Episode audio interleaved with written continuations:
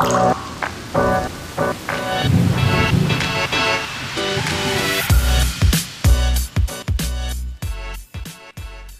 Klaus. Hallo Nina. Hallo liebe Zuhörer des Regenwassermanagement Podcasts. Eigentlich bräuchte ich heute so eine Klingel, so eine Glocke, um sozusagen die, die letzte Runde einzuläuten. Denn äh, wir sind schon bei der letzten Folge in der Reihe Regenwasserbehandlung von A bis Z, somit beim Buchstaben Z.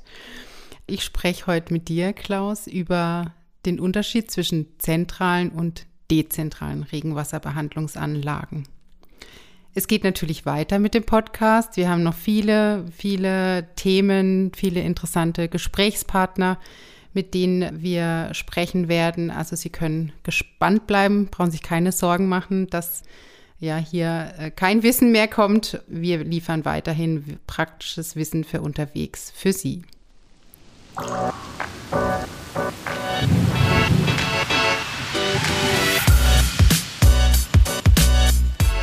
Ja, Klaus, schön, dass du heute wieder da bist. Wie gesagt, wir sprechen über den Buchstaben Z, also zentrale versus dezentrale Regenwasserbehandlungsanlagen. Und ich glaube, da wäre es wichtig, einfach am Anfang mal die Unterscheidung zu machen. Worum geht es denn bei dem einen und bei dem anderen?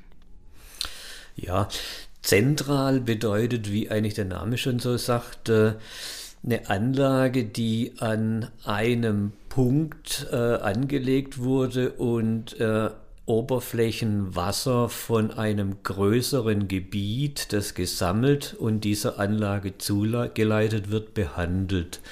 Bei dezentralen Anlagen, diese sind unmittelbar am Ort der Entstehung der Schad-, Schmutz- und Feststofffrachten angebaut und äh, nehmen dort diese Oberflächenwässer auf, reinigen die ab und leiten dann das gereinigte Wasser äh, entweder direkt unterirdisch einer Versickerungsanlage zu oder es wird in ein nahegelegenes offenes Gewässer eingeleitet.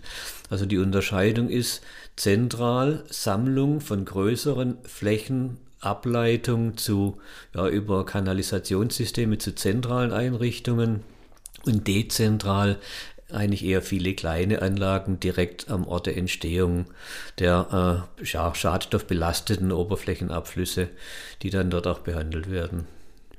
Jetzt, jetzt gibt es ja beide Varianten, also beides wird eingesetzt. Wo eignet sich denn jetzt was mehr? Ja, das ist eine gute Frage. Eigentlich hängt es letztlich von dieser äh, baulichen Situation ab. Altbestand, Neubestand, Sanierung. Da werden dann in der Entwässerungsplanung jetzt auch Thema Schwammstadt, Klimawandel, Umbaumaßnahmen erforderlich, die je nach Gegebenheit dann äh, bestimmte Anlagen natürlich favorisieren. So eine klassische zentrale Anlage wie ein Retentionsbodenfilter oder ein Regenklärbecken, das trockenfallend jetzt genutzt werden soll, äh, findet man eigentlich in Bereichen, in Gebieten mit existierenden Trennsystemen, in denen schon die Infrastruktur, also die Sammlung von äh, Oberflächenabflüssen äh, größerer Gebiete besteht und an deren Endpunkten oder Übergabepunkte in offene Gewässer dann eine zentrale Einrichtung entweder umgebaut oder eben neu gebaut werden kann, beispielsweise als Retentionsbodenfilter. Äh, solche Dinge sind natürlich schlecht möglich jetzt im innerstädtischen Bereich, wo ich doch gerne Wasser wieder in den natürlichen Wasserhaushalt einbringen möchte, um auch dem urbanen Grün äh, zur Verfügung zu stehen. Dort müsste ich natürlich dann dezentral agieren. Am einfachsten natürlich auch bei einer Neuplanung, denn dann kann ich auch berücksichtigen, wo liegen Versorgungsleitungen, Entsorgungsleitungen. Ich kann es mit der Grünflächenplanung kombinieren. Also dort kann ich dann wesentlich einfacher dezentrale Anlagen integrieren, als äh, ja jetzt beispielsweise in einem Altbestand, der äh, stark versiegelt ist, stark von Ver- und Entsorgungsleitungen durchsetzt ist, äh, wie Telekommunikation, Strom, Wasser, Abwasser und so weiter. Da ist es natürlich dann schwieriger möglich. Also es hängt tatsächlich sehr stark von den einzelnen äh, Gegebenheiten ab und das bestimmt eigentlich auch die Möglichkeit an der einzusetzenden Anlage.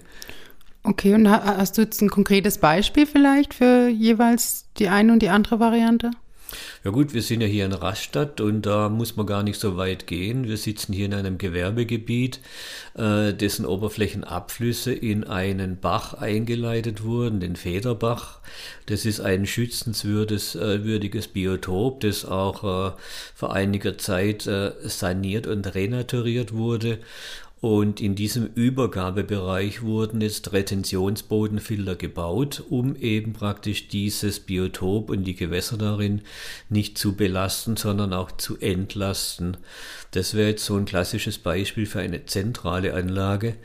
Äh, dezentrale Anlagen, äh, beispielsweise Rinnenfiltersysteme, die das Wasser direkt am Ort der Entstehung behandeln und ableiten und auch unterirdisch zur Versickerung bringen da müssen wir gar nicht so weit gehen, da können wir ein paar hm. Meter über den Hof gehen. Das haben wir hier praktisch auf unserem Werksgelände im Innenhof und äh, genau dort kann man das als Abkopplungsmaßnahme verwenden. Dadurch kann man natürlich auch Wassergebühren äh, einsparen, also praktisch über die Splittinggebühr, Niederschlagswasserbeseitigungsgebühren kann man dann, wenn diese Maßnahme durchgeführt wird, diese Fläche dann pro Quadratmeter, ich glaube im Karlsruher Raum liegen wir so bei 40 Cent pro Quadratmeter Niederschlagswasserbeseitigungsgebühr im Jahr dann einsparen äh, mit solchen Maßnahmen, hat aber gleichzeitig auch dem natürlichen Wasserhaushalt einen guten Dienst getan.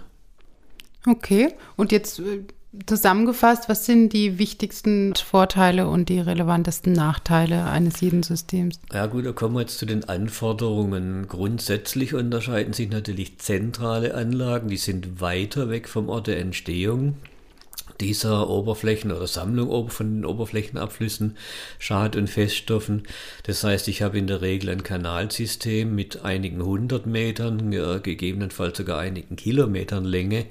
Das heißt, in diesen Kanalsystemen, Ableitungssystemen findet bereits eine große Abreicherung an Schad- und Feststoffen statt, die dann gar nicht mehr auf die zentralen Anlagen gelangen, während dezentrale Anlagen direkt am Ort der Entstehung sind und äh, ja, durchaus bis zum 20-fachen dieser Feststoffmengen äh, bewältigen müssen. Also nicht nur zurückhalten, sondern auch tatsächlich aufnehmen müssen, um natürlich auch im Betrieb wartungsarm äh, gefahren werden zu können, damit natürlich jetzt äh, kostengünstig.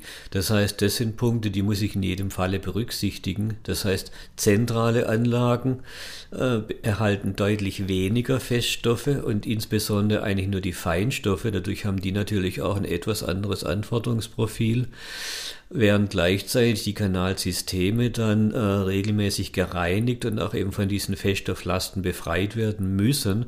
Das heißt, dort sind natürlich auch Fest- und Schadstoffe enthalten, die dann auch sachgerecht entsorgt werden müssen. Das braucht eine dezentrale Anlage nicht. Dafür muss die dezentrale Anlage aber auch dafür ausgelegt sein, eben diese größeren Stofffrachten aufnehmen zu können, um dann eben kostengünstig wartungsarm im Betrieb gefahren werden zu können. Ja, Klaus, das war eine schöne kurze Erklärung und Zusammenfassung. Ich glaube, es reicht auch schon völlig aus, äh, um, um die, die beiden Systeme voneinander abzugrenzen und vielleicht einfach ja als in der Planung schon zu überlegen, was passt jetzt zu meinem Projekt. Danke dir, Klaus. Ja, gerne. Und bis zum nächsten Mal. Bis zum nächsten Mal. Tschüss. Tschüss.